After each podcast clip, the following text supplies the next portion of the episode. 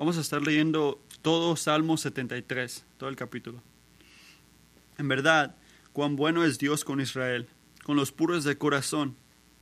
Yo estuve a punto de caer y poco me faltó para resbalar. Sentí envidia de los arrogantes al ver la prosperidad de esos malvados. Ellos no tienen ningún problema, su cuerpo está fuerte y saludable, libres están de los afanes de todos. No les afectan los infortunios humanos, por eso lucen su orgullo como un collar y hacen gala de su violencia. Están que revientan de malicia y hasta se les ven sus malas intenciones. Son burlones, hablan con doblez y arrogantes oprimen y amenazan. Con la boca increpan al cielo, con la lengua dominan la tierra. Por eso la gente acude a ellos y cree todo lo que afirman. Hasta dicen, ¿cómo puede Dios saberlo? ¿Acaso el Altísimo tiene entendimiento? Así son los impios, sin afanarse, aumentan sus riquezas. En verdad, ¿de qué me sirve mantenerme, mantener mi corazón limpio y mis manos lavadas en la inocencia? Si todo el día me golpean y de mañana me castigan. Si hubiera dicho, voy a hablar como ellos, habría traicionado a tu linaje. Cuando traté de comprender todo esto, me resultó una carga insoportable. Hasta que entré en el santuario de Dios, ahí comprendí cuál será el destino de los malvados. En verdad, los has puesto en terreno resbaladizo y los, empuja, en los empujas a su propia destrucción. En un instante serán destruidos, totalmente consumidos por el terror. Como quien despierta en un sueño, así, Señor, cuando tú te levantas, desecharás su falsa apariencia. Si me afligía el corazón, se me afligía el corazón y se me amargaba el ánimo. Por mi necedad e ignorancia, me porté contigo como una bestia, pero yo siempre estoy contigo, pues tú me sostienes de la mano derecha, me guías con tu consejo, y, más tarde me acogerás en gloria. ¿A quién tengo en el cielo sino a ti? Si estoy contigo, ya nada quiero en la tierra. Podrán desfallecer mi cuerpo y mi espíritu, pero Dios fortalece mi corazón. Él es mi herencia eterna. perecerán los que se alejan de ti. Tú destruyes a los que te son infieles. Para mí el bien es estar cerca de Dios. He hecho el Señor del Señor soberano mi refugio, para contar todas sus obras. Buenos días iglesia, es un placer estar aquí. Voy a empezar cuando vaya a predicar en, en inglés. Quiero pedir perdón por este, si no me entienden. Estuve aquí hace un año con mi esposa y mis niños estaban conmigo y quiero decir que mi, mi matrimonio es este gracia y misericordia. La gracia es que miras a mi esposa, me miras a mí, se cansó conmigo por gracia la misericordia es, es que los niños se ven como ella. Así que déjame decir, están creciendo y se siguen pareciendo a ella, así que Dios todavía les está cuidando. Estoy este, agradecido por estar aquí, es un placer estar con Matthew. Es algo muy humilde estar alrededor de Matthew. Está tan, tan, tan, tiene tantos dones, puede tocar el piano, puede cantar y habla tan elocuentemente y es muy bueno para mi alma estar alrededor de, de Matthew. Así que estoy alegre que Dios le está usando en esta área y es un hombre de Dios, me pidió que les diga un poco de lo que está pasando en Latinoamérica.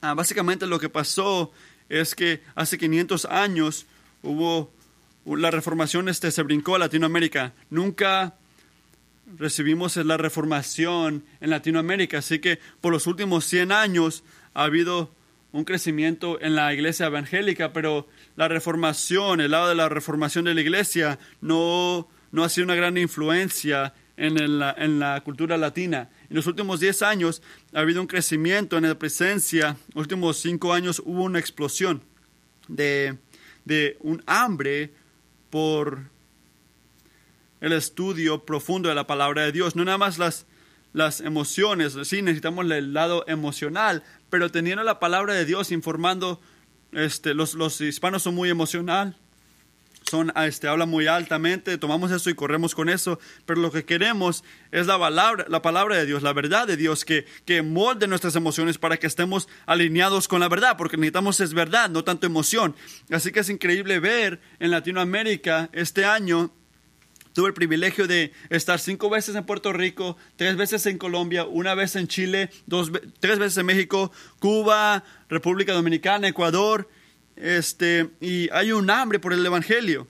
La gente no puede tomar suficiente. Acaba de llegar de Colombia y hubo 1.500 personas de toda Sudamérica que se unieron en Medellín para escuchar una enseñanza del libro de Daniel. Acabamos de leer el libro de Daniel en tres días. No fue nada de hacerte un campeón o cómo puedes ser un mejor tú. Se trataba de estudiar la palabra de Dios y esto lo ves más y más. Así que oren por Latinoamérica.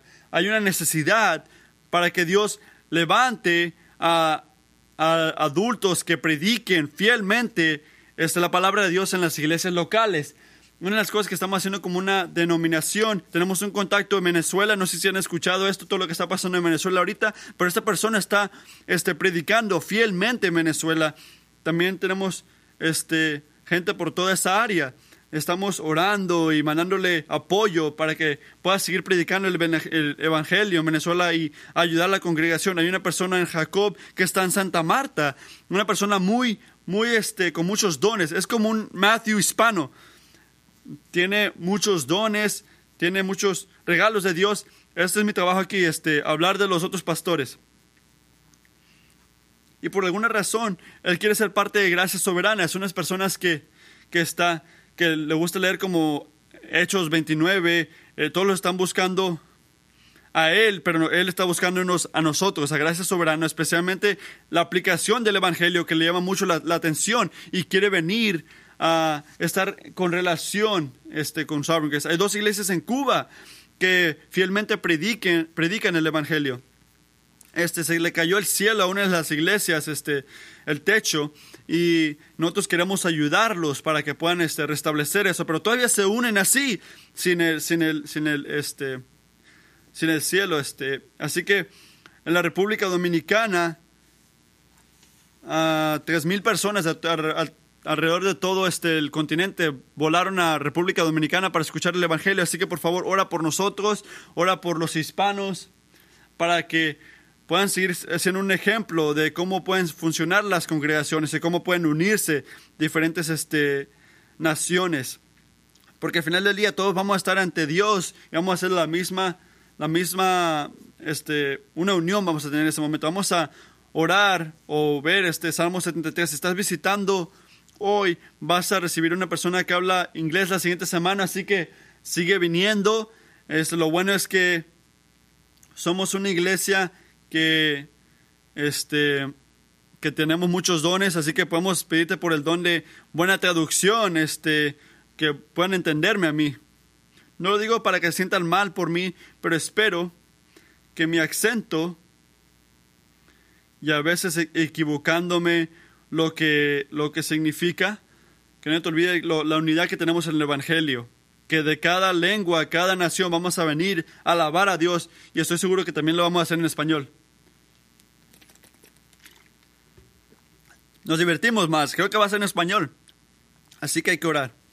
Padre, tú eres bueno, eres bueno porque tú nos salvas a nosotros de las este, nos unes de diferentes naciones, historias, y en cada historia podemos ver misericordia y gracia.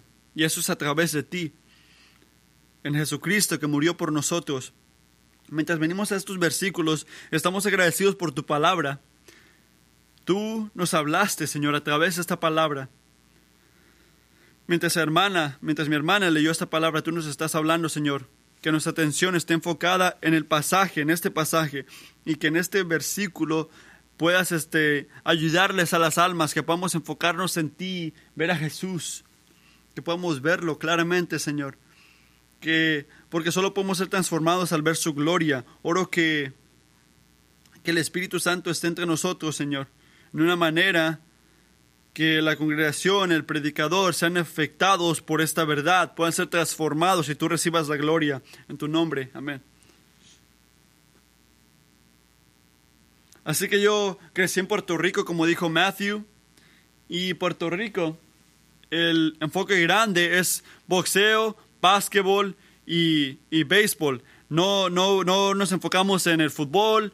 Si le pegamos muy duro, vaya a ir al océano. Así que no, boxeo, básquetbol y béisbol. Y yo crecí, mi papá era boxeo, uh, más o menos. Así que yo iba a las peleas desde que yo era joven. Y una de las cosas que aprendes al ver el boxeo es que la cosa más difícil, lo más duro, no es el más duro, el más fuerte. A veces ver una, una esa de boxeo y ves una persona flaca pegándole a una persona grande, musculoso. Así que hace unos meses hubo un mexicano, hubo un mexicano que estaba pesado, era, estaba gordito y le ganó a una persona musculosa de Inglaterra, pero ¿cómo ocurrió? ¿Cómo una persona que estaba, se, ve, se ve fuerte no pega más duro?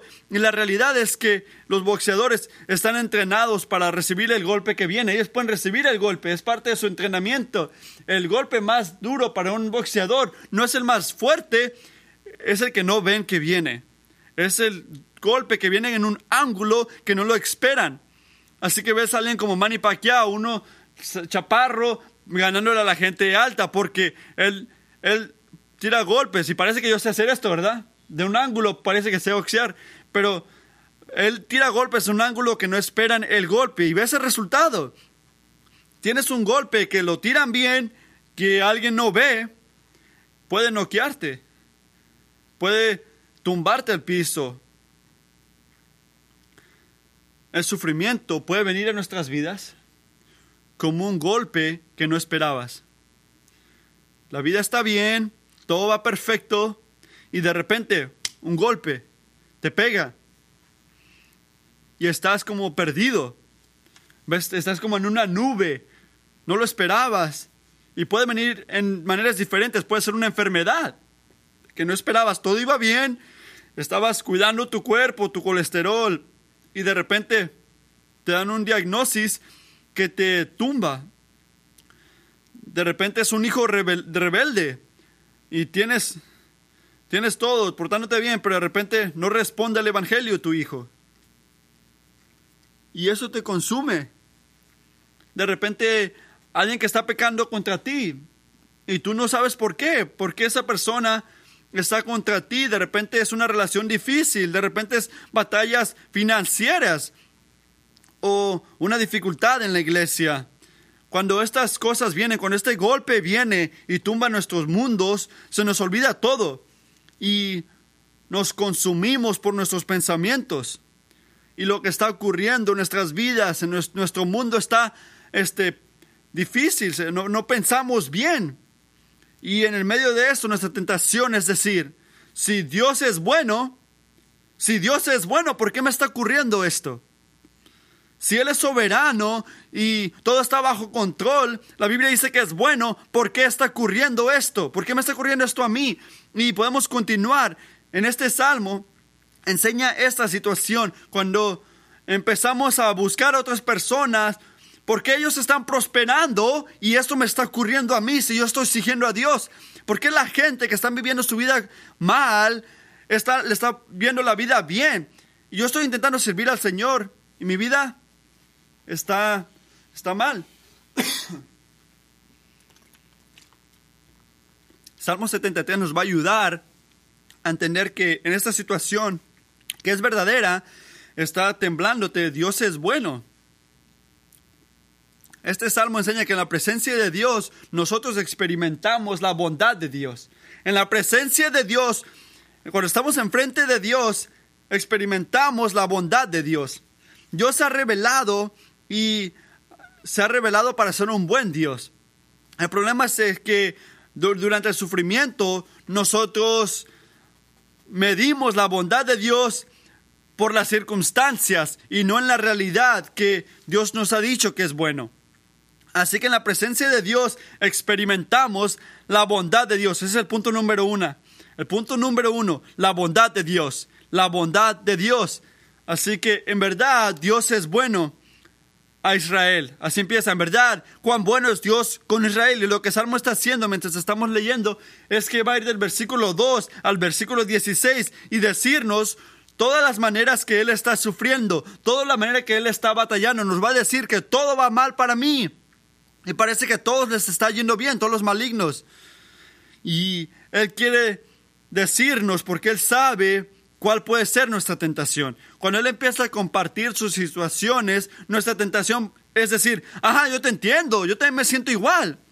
Y convertirnos parte de la gente que según están en sufrimiento, ir con Él y empezar estar afectados por la situación y empezar a dudar la bondad de Dios. Así que él empieza el salmo con algo que no nos podemos olvidar alrededor de todo el salmo. Dios es bueno. Empieza con Dios es bueno. Nos dice la verdad que la Biblia revela es que Dios es bueno y después continúa.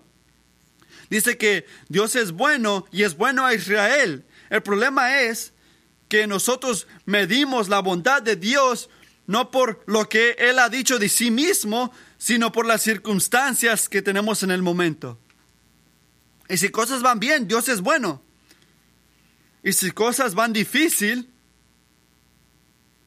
eh, de repente Dios no, no es tan bueno. Y una de las cosas que me llamó la atención de este salmo es que este hombre, que está inspirado por el Espíritu Santo, tenía tentaciones similares a las de nosotros. Y eso me llamó la atención, me llamó la atención que esta gente batallaba con cosas que batallamos en este momento. Y, y esta pregunta de que Dios es bueno, si esto me está pasando a mí, ¿sí es bueno Dios? ¿En verdad me ama? Iglesia, la verdad y lo que nos está diciendo esto es que sí, Dios es bueno hacia Israel. Podemos decir, sí, Dios es bueno hacia la gente de Dios, hacia la iglesia. Y si tú eres parte de la gente de Dios, esto te dice que Dios es bueno hacia ti.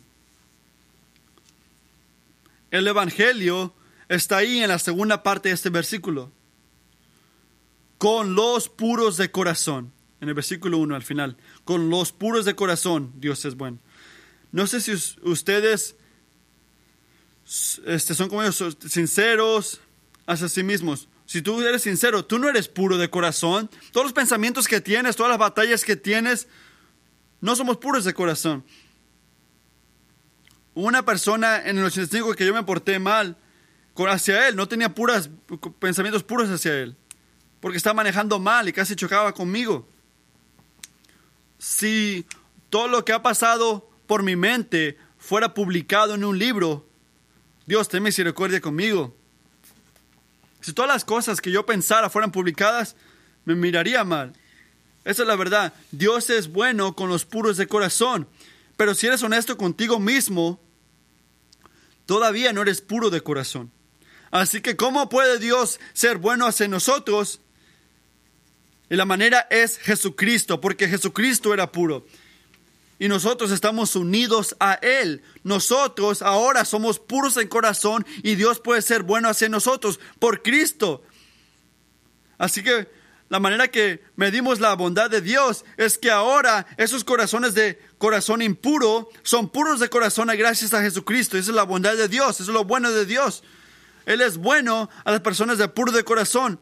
Yo no soy puro de corazón, así que ¿cómo Dios puede ser puro hacia mí? Porque alguien que fue puro y vivió una vida pura, murió por mi corazón y ahora soy puro.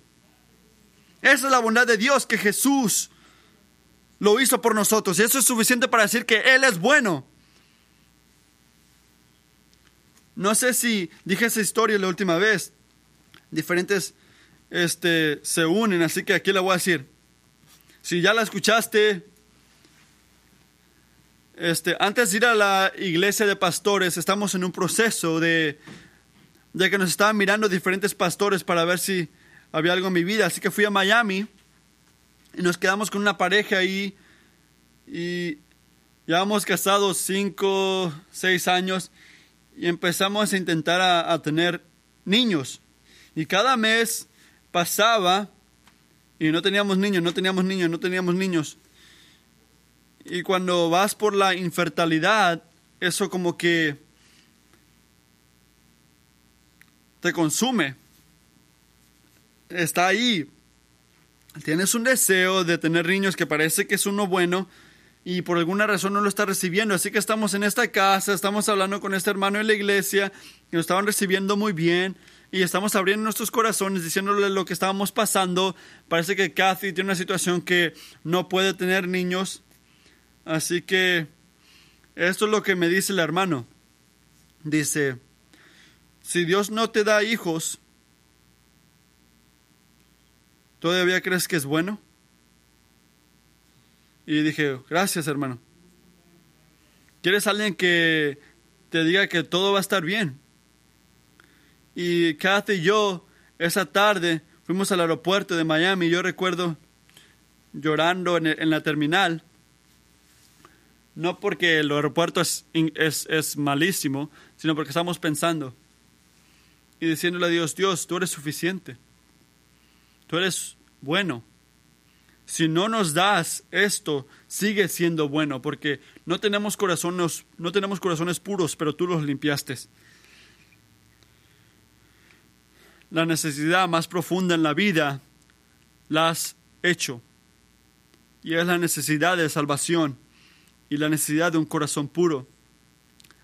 Así que vemos la bondad de Dios en el Evangelio, donde nos convertimos puros de corazón a través de la pureza de Jesucristo. En la presencia de Dios experimentamos la bondad de Dios. El punto número dos, punto número dos, la ausencia de Dios, la ausencia de Dios. Y voy a, voy a explicarme antes de que Matthew me corra. Dios está en todo lugar. Queremos, nosotros pensamos que es ausente. Él está con su gente, está en todo lugar. En esos momentos sentimos, en tiempo de batalla, sentimos que Él está ausente y lo que pasa en esos momentos es que nos sentimos mal. Ese sentimiento de que, ¿por qué yo? ¿Por qué me está ocurriendo esto? Y nos enfocamos en nosotros mismos y vemos nuestras situaciones y nos consume.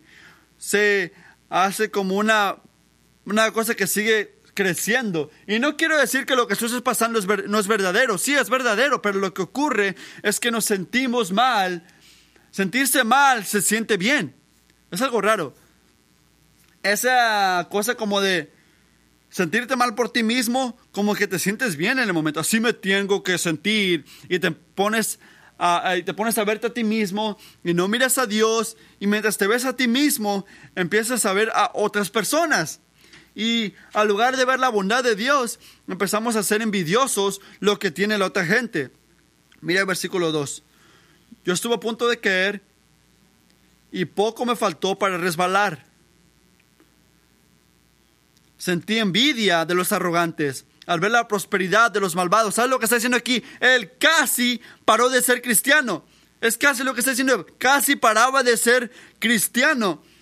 Paró casi de servir al Señor. Y esto, esta es una de las cosas que tenemos que tener cuidado. Cuando el sufrimiento nos llega a nosotros, si nos enfocamos en nosotros mismos, paramos de ver la bondad de Dios y nos ponemos a ver cómo a la otra persona le está yendo bien de repente terminemos teniendo un corazón que para de ver la bondad de Dios en nuestras vidas y diríamos, ¿sabes qué? Casi me resbalaba, casi me perdí. ¿Por qué? Porque él estaba envidioso del, del arrogante, del malvado. Y ahora con Facebook, con Instagram, es peor porque todos ponen la selfie perfecta. La vida es tan perfecta. Parece que todos tienen una vida perfecta acaba de ir a Europa en abril y las personas, wow, ese viaje fue tan increíble. Pero no puse la foto cuando mis hijos estaban enojados. No puse la foto cuando me peleé con Kathy porque no sé si vamos a comer pasta o, otra cosa. Solo pusimos en Facebook la foto perfecta. Y eso, eso es lo que ve la gente. Y por eso es lo que hace el, diablo. Se pone a, ver, wow, mira, mira cómo viven, mira cómo prosperan. El problema no es que no es que ellos, prosperan, el, el problema es que medimos la bondad de Dios por la circunstancia. El problema no es tanto que les va bien, el problema es que estamos midiendo la bondad de Dios por las circunstancias. Y quiero decir algo, necesitamos definir la batalla, tienes que definirlo. esta mañana fui a Urban Coffee Shop, un restaurante por aquí. Y el año pasado fui y me encantó. Así que yo estaba anticipando, anticipando y este café, llegué ahí, tomé mi orden, vi que tenían un barrista entrenando, como que no me gustó. Yo miré que estaba entrenando y como que no me gustó, lo tiré a la basura. Eso es sufrimiento, eso no es sufrimiento. Esa es una inconveniencia. Estamos siendo medio, medio, medio suaves con el sufrimiento. Alguien puso en Facebook, oh, después de manejar dos horas se equivocaron con mi, mi orden. Ay, son muy, son muy suaves. Pero, ¿por qué envidiamos a los malvados? De repente en, tu, matrimonio no va bien. Y estás intentando servir al Señor y parece que, que no hay gozo ahí. Y ves el gozo de los otros matrimonios que ni siquiera sirven al Señor. De repente es la salud. Batalla con una condición que tienes. De repente es batalla en el, trabajo. Haces las cosas correctas, pero la, la gente que la hacen, la gente que hacen trampa, que, que, que le hacen a la mala, como que les va mejor. De repente eres una madre y, y estás comparándote con otras madres y, piensas que estás, que estás mal, que no te comparas con las demás. Para nosotros era, no podíamos tener niños en ese tiempo. Y cuando quieres tener niños, todos tienen niños. Salen por todos lados los niños en ese momento, todos tienen niños y parece que ni siquiera estamos intentando, pero oh, Dios nos bendició con otra sorpresa y tú no puedes tener niños en el momento, todos tienen. Y tú no puedes. Y te pones a ser envidioso con la gente y esto te, te frustra. ¿Sabes a quién podemos envidiar a veces? Nuestro pasado, que podía haber sido. antes de ser pastor, yo era un consultador en, el, en el business, en este, la gente de, empresas y cosas así. Por un tiempo empecé, pensé que era güero y me puse a jugar golf. Así que fue un viaje a Puerto Rico después de ser pastor para predicar en esta iglesia. Y me pusieron en un hotel. Y el hotel, el cuarto, este, fui ahí a jugar golf y literalmente no tuve el tiempo para ir a jugar ahí. Así que estuve a punto de predicar la palabra de Dios y en mi corazón sentía la tentación de envidiar el pasado. Hacía tanto dinero antes. Mi vida era tan buena.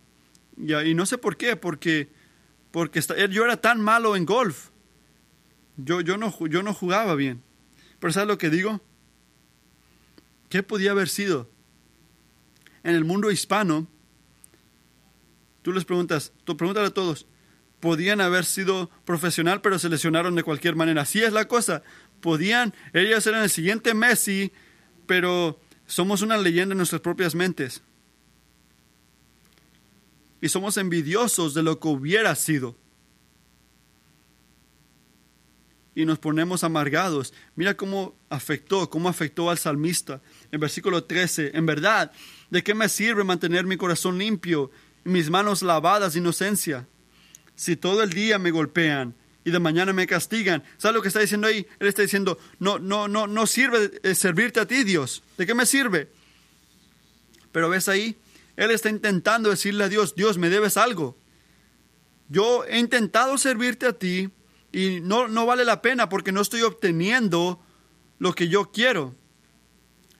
Es, un, es una manera que pensamos, creemos, si cosas no van a mi manera, ¿por qué, ¿por qué te sirvo Dios? ¿De qué me sirve? Y una de las cosas que entendemos aquí es que de nada, aquí dice que ¿de qué me sirve mantenerme mi corazón limpio? Recuerda, no podemos ser limpios por nosotros mismos, es la sangre de Jesucristo. Cuando entendemos el Evangelio, no respondemos así, porque nosotros pensamos que merecemos mejor y se nos olvida que merecemos el infierno. Pensamos que merecemos mejor y se nos olvida que merecemos el infierno. Solo a través de, de Jesús se puede. Pero en el Salmo, en el tiempo del sufrimiento, podemos ver que no podemos ver a nosotros, mismos. El Salmo nos recuerda esto. Tenemos que ver a tu lugar. En la presencia de Dios experimentamos la bondad de Dios.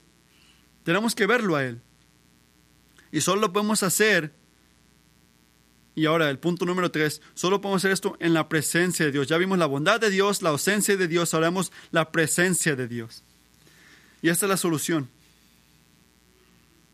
Una cosa de este salmo es que, en primer lugar, no nos dice lo que era el problema del salmista, así que aplica a cualquier situación, no nos dice lo que está ocurriendo, pero nos dice el afecto, el efecto que le hizo. Se hizo amargado, se hizo egoísta y se puso envidioso de la gente. Y creo que todos podemos relacionarnos con esto. Y la otra cosa es que no nos dice que el sufrimiento termina. No nos dice que el sufrimiento termina. Lo que nos dice es que su perspectiva cambió.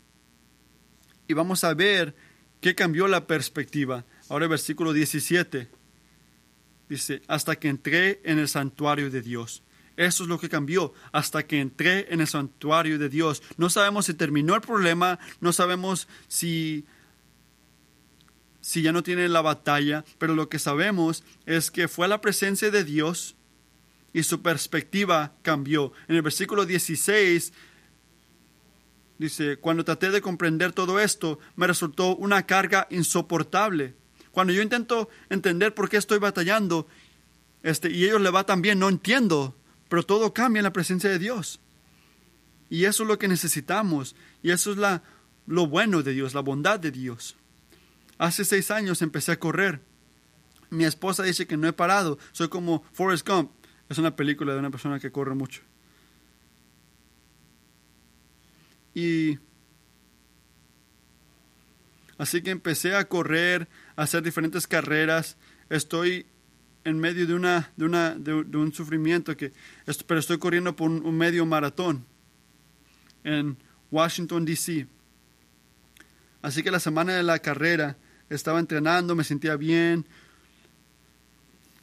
Los niños tienen pósters que me van a enseñar a mí en la carrera y yo lo estoy diciendo a Kathy. Kathy, creo que estoy en milla 12 y creo que medio maratón es 13.1 millas. Y creo que iba en la milla 12 de esta carrera y a punto de cruzar la, la, meta. Así que yo estoy corriendo la carrera y esta carrera en particular, las personas que, que hacen el maratón completo empiezan al mismo tiempo, son 25 mil personas corriendo a la misma vez, así que no, empiezan los de medio maratón y después lo del, lo del, maratón completo, no, todos corren a la misma vez, pero todos tienen color diferente, así que yo tenía color rojo que era medio maratón y el azul era el maratón completo, en el milla 12 tienen como un tipo de Y y los de medio maratón van hacia la final y los de que continúan el maratón continúan al otro lado para correr la otra mitad. Así que es chistoso ver cómo las personas van por aquí y los otros van por allá. Porque nosotros estamos celebrando que estamos a punto de terminar y ellos están como que todavía tengo que correr otra mitad de lo que acaba de correr. Y en ese momento yo sentí que el Señor me decía, todavía te falta la otra mitad. Así que nuestra esperanza no es el final de la batalla. Nuestra, nuestra esperanza es la presencia de Dios. Porque no sabemos si tenemos que correr medio maratón o un maratón completo o un ultramaratón. La esperanza no es tanto que vamos a terminar, porque si no terminamos nos vamos a enfadar. La otra cosa es que en un mundo quebrantado, cuando terminamos esta, de repente hay otra carrera que te espera. Terminas este maratón, pero te sigue otra. Nuestra esperanza es que la presencia de Dios esté ahí, porque sabes qué, nuestra meta no es la batalla, nuestra meta es el cielo. Si nada más estás corriendo para terminar lo que estás, lo que estás pasando, estás corriendo la carrera equivocada. Vamos a ver aquí que el cambio de la perspectiva del salmista es que él entendió que estaba corriendo una batalla, pero después vio que, ¿sabes qué? Estoy corriendo una, una carrera más larga, estoy corriendo la carrera de Dios en, en la eternidad. ¿Sabes? La perspectiva cambió. Y esto es lo que cambió. En el versículo 17 dice, hasta que entré en el santuario de Dios. Hasta que entré en el santuario de Dios, ahí comprendí, ahí comprendí cuál era cuál será el destino de los malvados. Él era envidioso de los malvados hasta que entró a la presencia de Dios y vio la vida por la eternidad y vio cómo iban a terminar y, sabemos que no es algo bueno. Así que, siendo pastor por los últimos 13 años, este, lo, lo emocional ha bajado. Yo tengo que ser sabio donde pongo mis emociones. Ya no veo tantas películas que me preocupen, o esas películas que no saben lo que va a ocurrir. No tengo la emoción para poder ver esas cosas. Cuando estás viendo la, toda, toda la situación, la, enfermedad, la congregación, te preocupas diferentemente, así que oren por sus pastores. No tengo la, la, batalla para enfocarme en las películas que están saliendo ahorita, pero mis hijos quieren ver esas cosas y quieren ver estas películas que están saliendo. Así que tienes que aprender a amar las cosas que aman tus niños. Así que los llevo a ver la película, aunque no quiero verla yo. Pero ¿sabes qué hago? Voy a Wikipedia y leo toda la película y sé lo que va a ocurrir al final. Compro unas buenas palomitas y todos dicen, oh, ¿qué va a ocurrir? Pero yo, yo ya lo sé. Yo estoy ahí sentado, ya sé qué va a ocurrir. ¿Sabes por qué? Porque yo sé el final. Y eso es lo que pasó al salmista.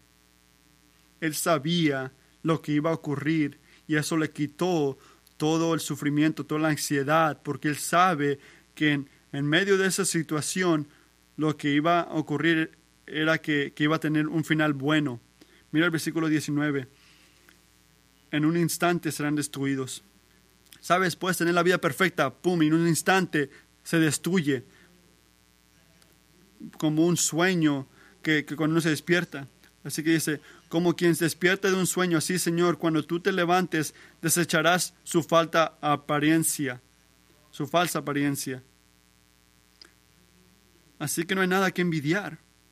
Y si estás aquí con nosotros hoy y no has puesto tu esperanza en Jesucristo, esto es el final pero hay un mejor final para esas personas que confían en Jesucristo. Él murió por tus pecados, Él se levantó de la tumba y nosotros vamos a ser resucitados con Él. Sabes, el final, el final de la gente de Dios, aunque las cosas se vean mal ahorita, es un buen final.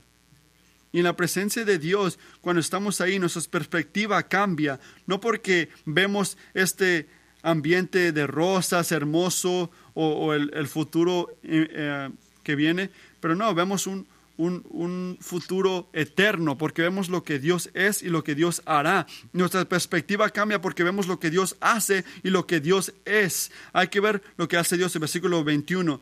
Se me afligía el corazón y se me amargaba el ánimo. Por mi necedad e ignorancia me porté contigo como una bestia pero yo siempre estoy contigo, pues tú me sostienes de la mano derecha, me guías con tu consejo y más tarde me acogerás en gloria. Eso es lo que está diciendo. Cuando yo estaba en esta, esta amargura, yo era como una bestia. Me recuerda mucho eh, de Nebuchadnezzar. Tienen que aplaudir porque lo puedo decir en inglés. A mí me gusta llamarlo el King Nabu, porque se me hace difícil decir eso a la vez. Lo que yo hago en esta realidad. Estamos en esta realidad, pero cuando tenemos batallas, cuando tenemos este, pensamientos malos hacia Dios, estamos portándonos como bestias. No nos estamos portando como gente racional, porque la cosa racional es que Dios es bueno. Y lo sabemos porque Él se ha revelado. Y mira lo que está haciendo Dios. Él al principio él se portaba como una bestia. El versículo 23 nos dice lo que hace. Pero yo siempre estoy contigo pues tú me sostienes de la mano derecha, tú me guías con tu, con tu, con tu palabra y más tarde me acogerás en gloria. Así que tú me, me sostienes en mi pasado, presente y mi futuro y tú me estás guiando. Cuando él pensaba que Dios estaba ausente, ahora lo ve Dice Dios, no, yo no estaba ausente, yo te estaba guiando. Cuando tú piensas que estás perdido, no estás perdido, porque yo te estaba cuidando, yo te estaba agarrando la mano. Yo siempre estaba contigo y continúo estando contigo. En la presencia de Dios, tú puedes ver que Dios es el que te trajo aquí. No sé si, si tú has estado así en parte de tu vida. Yo recuerdo cuando tenía 25 años, yo vine a Estados Unidos solo. La única razón que serví al Señor es porque el Señor me cuidó.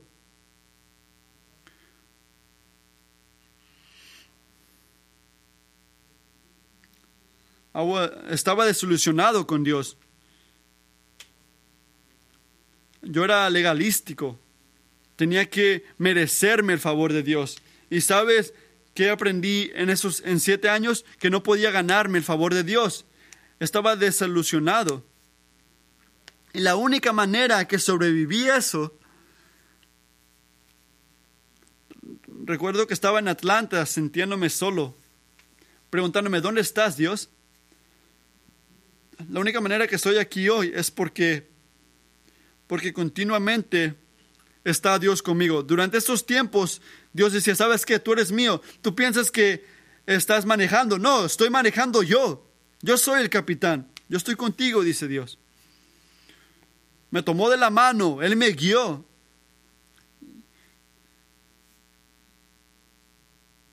¿Y ves cómo termina eso? Dice, me guías con tu consejo y más tarde me acogerás en gloria.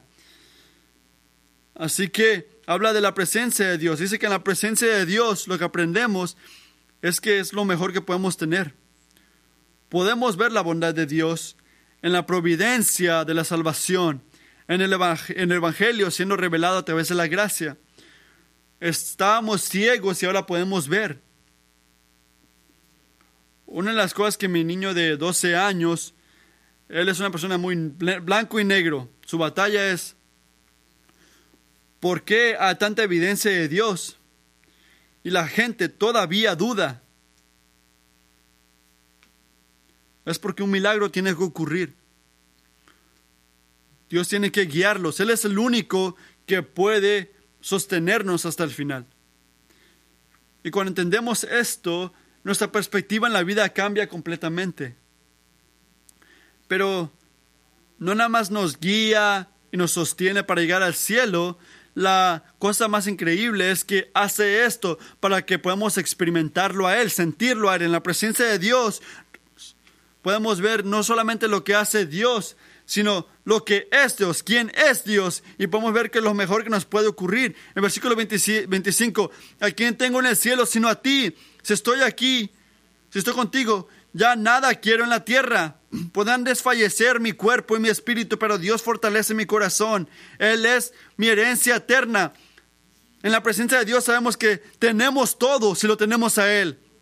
Es lo mejor que nos puede ocurrir. Es lo, la necesidad mejor la más grande que tenemos. Solamente Dios puede llenarnos a nosotros. ¿Sabes?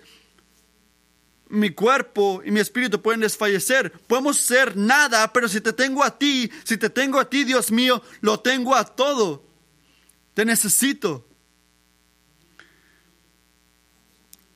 Y el versículo dice por qué. Al final del versículo 26 dice, él es mi herencia eterna. Esa palabra herencia eterna. Creo que Salmos 46 dice lo mismo, pero esa palabra lo que significa es, es, una herencia. Pero cuando piensas en herencia, tú piensas una tierra que te da tu mamá o tu abuelo este, cuando fallezcan. O de repente una cuenta de banco que te van a dar. Este, si tienes una cuenta de banco muy grande, ven a hablarme a mí, tenemos unas misiones, oportunidades que puedo recibir, pero ya sin, chiste, este, si no entiendes esto, este, pues, vas a estar mal. Pues tú no necesitas esto para, para, para sobrevivir, siendo la casa, hogares, cosas así. Pero esta cosa es, diferente. La herencia, la herencia es algo esencial para la familia, para que puedan sobrevivir. Y va de generación a generación si ellos hacían algo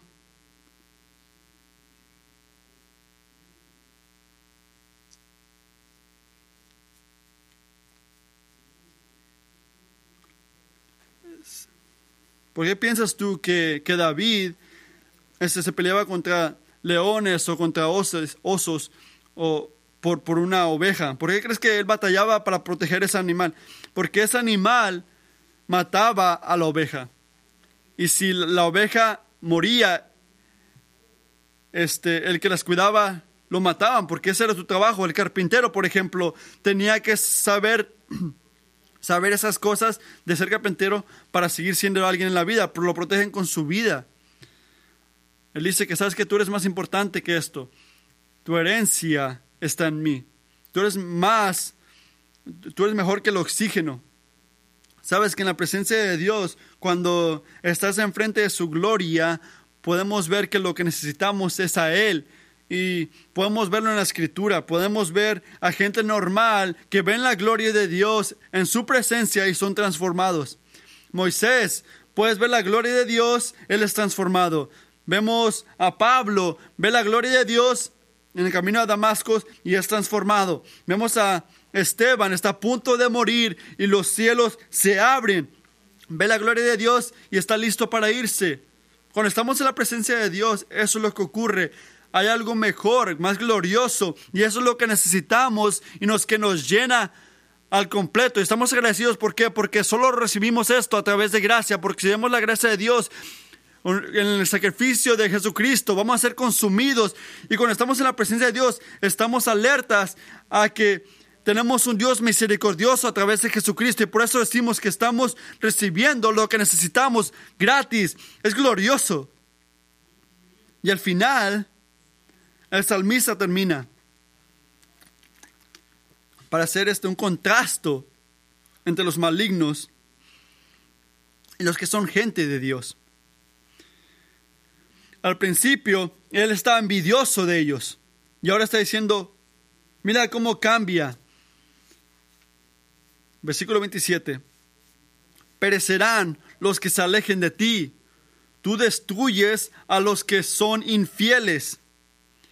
Ahora 28. Para mí el bien es estar cerca de Dios. He hecho del Señor soberano mi refugio para contar todas sus obras. en tiempo de batalla, de sufrimiento, estamos consumidos por el sufrimiento y yo me siento y en ese sofá hay momentos cuando he hecho sermones malos o cosas así y me siento mal, me estoy matando a mí mismo. ¿Y sabes lo que hace Katy? Viene para abajo y me dice, abre tu Biblia. Porque ella sabe que si soy un hijo de Dios y voy aquí, vengo aquí, me va a cambiar va a cambiar mi perspectiva. Y a veces estás luchando, yo estoy en el sofá y digo, no voy a abrir la Biblia. Porque se siente bien sentirse mal. Pero hay algo que quiero que miren. Cuando ves la presencia de Dios, bien, ¿sabes cuándo la ves? ¿Sabes cuándo ves la presencia de Dios? Ahorita. Cuando la palabra de Dios está siendo proclamada,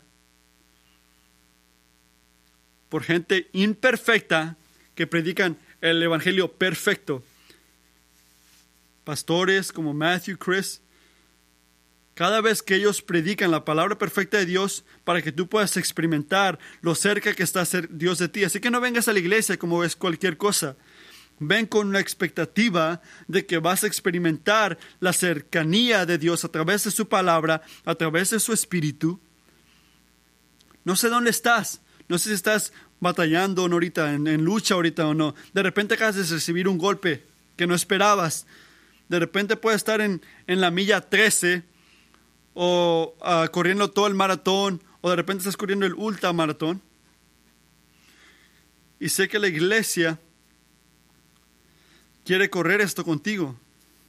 Pero lo que sé es que en la presencia de Dios vas a experimentar la bondad de Dios porque cuando estamos cerca de Dios, entendemos que Jesucristo tuvo que estar lejos del Padre de en la cruz para que nosotros podamos estar cerca de Él ahorita.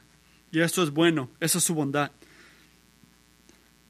Hay que ser esos, que en esos momentos, en esos tiempos de batalla, nuestros ojos quieren ver a otros lugares, quieren ver a nosotros mismos, pero por la gracia de Dios podemos ver al cielo y ver la gracia de, de, Cristo Jesús y podemos entender, entender que en verdad Dios es bueno.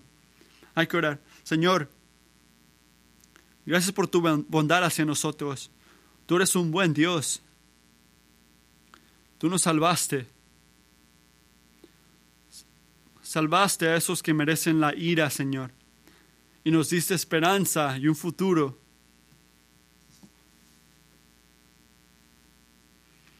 Y nos diste la certeza de que tú eres lo que necesitamos.